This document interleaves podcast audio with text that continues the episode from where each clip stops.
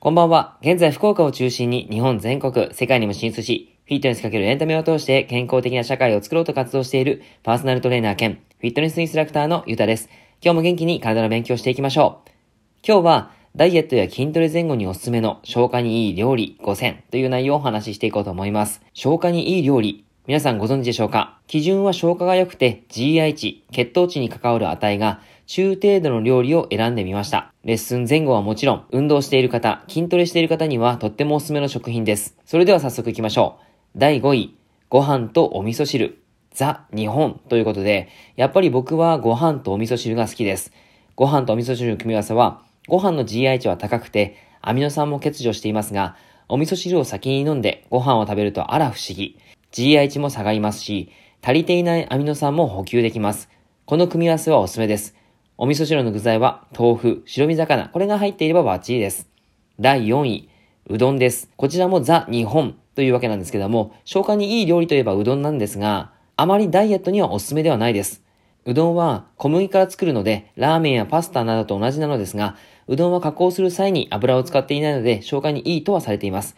ただ、グルテン、GI 値が高めというデメリットがあって、腸を荒らしてしまうということがあったりするんですね。また GI 値が高いので、血糖値が上がってしまうことによって、脂肪を蓄えやすい体になってしまったり、そういったこともあります。なのでこちらは、ダイエットの方におすすめではないんですが、運動している方、レッスン前後、そういった方にはおすすめです。もしうどんを食べるとしたら、GI 値を下げるために、煮込みうどんなどで様々な野菜を一緒に取っていただくのがグッドです。第3位、半熟卵。半熟卵は美味しいですよね。僕は日々ゆで卵や半熟卵を食べています。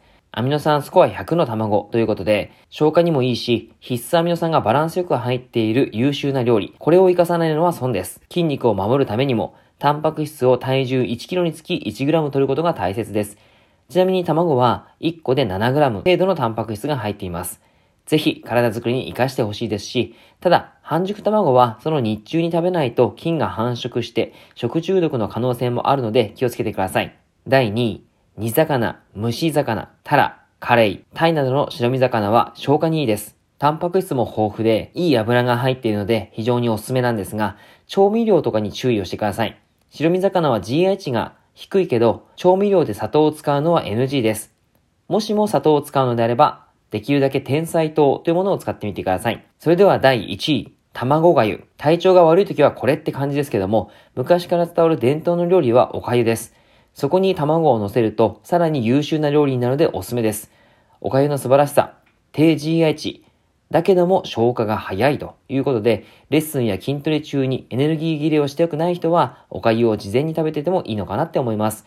ただ、調味料は塩胡椒くらいになってくると思いますので、ちょっと食べにくいなーっていう方はあまりおすすめではないんですが、たくさんの方にぜひおすすめしたい一品です。いかがでしたでしょうか？消化にいい食べ物って色々あるんですけども、お粥はやっぱりおすすめです。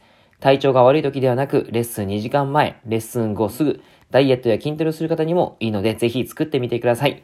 はい、では今日は以上です。聞いていただいてありがとうございました。では、良い夜を。